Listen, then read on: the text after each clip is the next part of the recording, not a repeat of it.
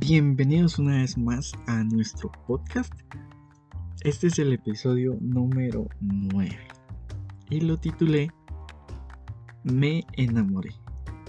Si te suena interesante, quédate y déjame que te platique un poquito. ¿Alguna vez has dicho en voz alta que estás enamorado? ¿Cuál ha sido el tiempo más largo que ha durado esa idea o sentimiento en ti que te has enamorado?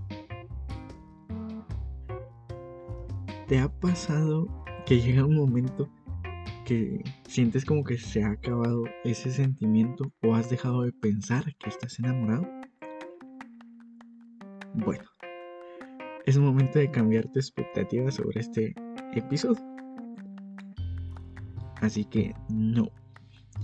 No vamos a hablar sobre relaciones interpersonales, no vamos a tocar temas de parejas ni nada de eso. Al menos no en este episodio.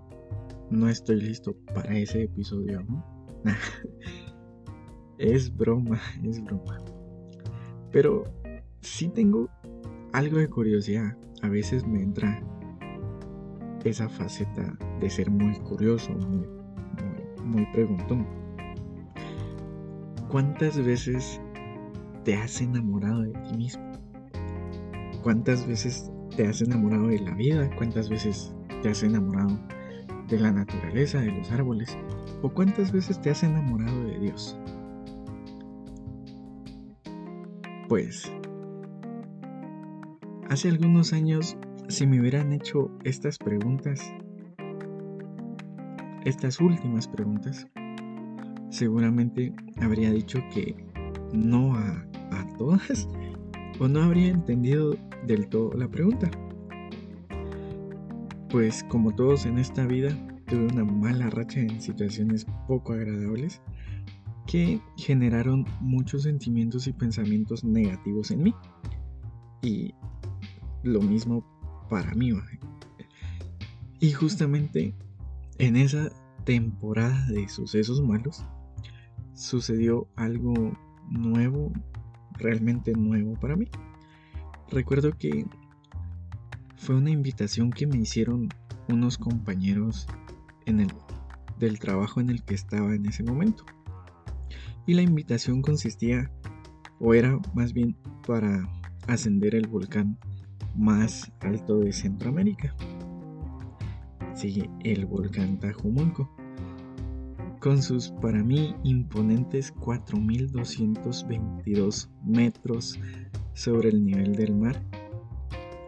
Y como andaba, no sé, en tipo modo automático, no sé si les ha pasado están nomás pasando el día, pasando la vida, pues en ese modo estaba y, y realmente no tenía nada que hacer y nada que perder.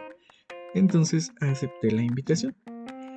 Recuerdo que no tenía ni la más mínima idea de qué era lo que se tenía que llevar o hacer o cómo había que, ir vestido para realizar esa, esa aventura. Y quizás algunos acaban de pensar, ¿no sabías cómo ir vestido? Pues tampoco es que te vayas a ir de traje, ¿va? No, yo sé que las cosas son algo rara, pero pero pues, ¿qué te digo? Era totalmente inexperto. En fin, estuve preguntando y googleando lo necesario para no verme tan primerizo en esa primera aventura que tendría. Llegó el día y un grupo de amigos y nuevos amigos estábamos a punto de empezar el viaje Créeme que el ascenso fue toda una experiencia que jamás había tenido, obviamente. Creo que llevaba cosas de más y sobre, sobre eso, todavía sí terminé llevándome la, la mochila, las cosas de uno de mis amigos que estaban subiendo con nosotros. En fin, entre la sobrecarga que llevaba, el camino de piedras, las subidas inclinadas, obviamente, pero muy, muy con pendiente muy pronunciada.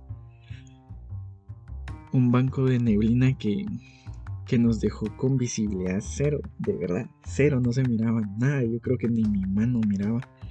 La neblina estaba súper espesa.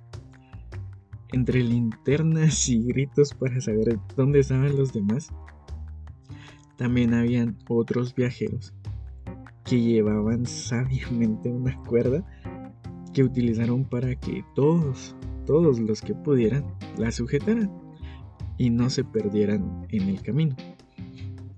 A eso todavía sumale que habían vientos fuertes y un frío, un frío que, wow, estaba, estaba fuerte. Logré, bueno, logramos llegar al sitio para acampar y esperar la madrugada y poder ver el amanecer en la cima del volcán. En aquel sitio de camping vi algo que nunca, nunca en toda mi vida había visto o siquiera imaginado. De hecho, sí lo había visto posiblemente en algunas imágenes, fotos en internet o en alguna película, pero escépticamente no creía que fuera así naturalmente. Pero vi aparecer la luna. Pero, Dios, qué luna. En serio, qué luna. De las más hermosas que he visto en mi vida. Era... Salió roja, aunque ustedes no lo crean, salió roja, se los juro, salió roja la luna. Y conforme iba subiendo, iba cambiando de color. Hasta llegar al punto alto del cielo y quedar como una gran rodaja de queso. Así. Amarilla, redonda y enorme. Me sentí algo extraño al ver tal espectáculo. Y quedó ahí. Grabada en mi mente, en mi corazón quedó. Esa postal quedó. Después de cenar, intentamos dormir para poder descansar y recuperar fuerzas supuestamente para poder ver el amanecer. Llegada la hora, todo el campamento nos levantamos y empezamos el último ascenso para ver la salida del astro rey esa última subida estuvo más complicada que el, ascenso anterior. Ahí sí eran puras rocas. Y créanme que caminar entre rocas es, es complicado. Llegamos a la cumbre y nos sentamos a esperar. Recuerdo que el frío era mucho más intenso que el que habíamos sentido el día anterior por la tarde.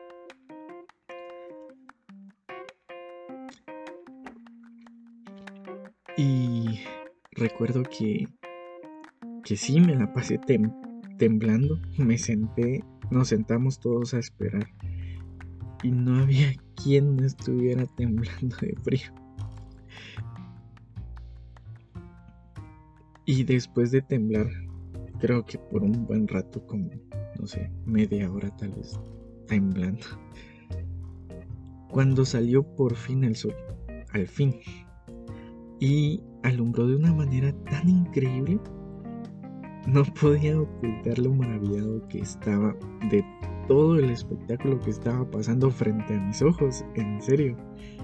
Ahí fue cuando lo supe. Nadie más me lo tuvo que decir. Yo realmente lo sentí y lo supe. Me enamoré por completo de esas vistas.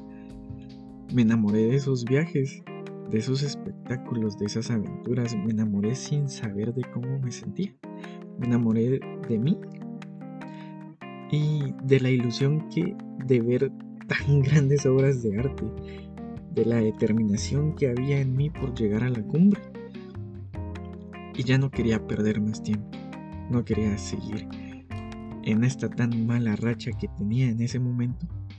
Y en lugar de enfocarme en lo malo, y todas las cosas negativas que habían en mi vida en esos momentos, descubrí que estando enamorado de todo eso y enamorado de mi nueva faceta,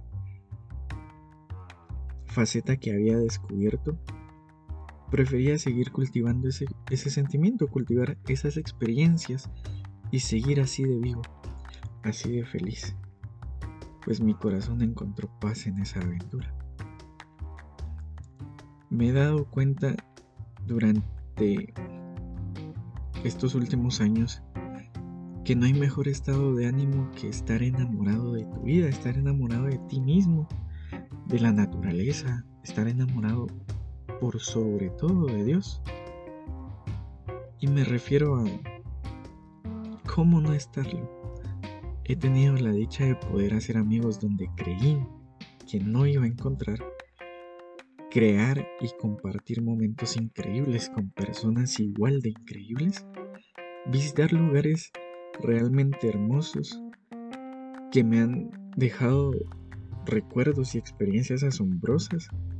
He cumplido sueños y alcanzado metas. Me he puesto nuevas metas y creado nuevos sueños. Y me di cuenta que hay más belleza en esas cosas simples de la vida cuando se disfrutan con el corazón. Ahí fue cuando me enamoré. Y hoy solo te quiero dejar con un versículo que se me pasa mucho por la cabeza y está en Primera de Juan, en su capítulo 4, en los versos 7, 8, 9, que dice, amados hijos míos, debemos amarnos unos a otros, porque el amor viene de Dios todo el que ama es hijo de Dios y conoce a Dios. El que no ama no conoce a Dios porque Dios es amor. Dios nos dio muestras de su amor al enviar al mundo a Jesús, su único Hijo, para que por medio de Él todos nosotros tengamos vida eterna. Y me pasa mucho este, estos versículos porque nos incita mucho a conocer el amor. Y no hay mejor forma, no hay una manera más genuina, más pura, más real de conocer el amor que conociendo a Dios. Porque así como en este, en este versículo lo dice, Dios en sí es amor. Y todo lo que viene de Él es amor. Y cuando entendemos y logramos aprender eso de que Dios es amor, empezamos a ver las cosas con amor y empezamos a hacer las cosas con amor, pero un amor genuino. Así que recuerda que si te gustó este episodio, puedes compartirlo y por si aún no has escuchado los otros 8 episodios, pues te invito a que lo puedas hacer. Una vez más, Gracias, gracias por escucharnos. Te mando un abrazo y recuerda, Dios tiene un propósito increíble para tu vida. Dios te bendiga. Chao.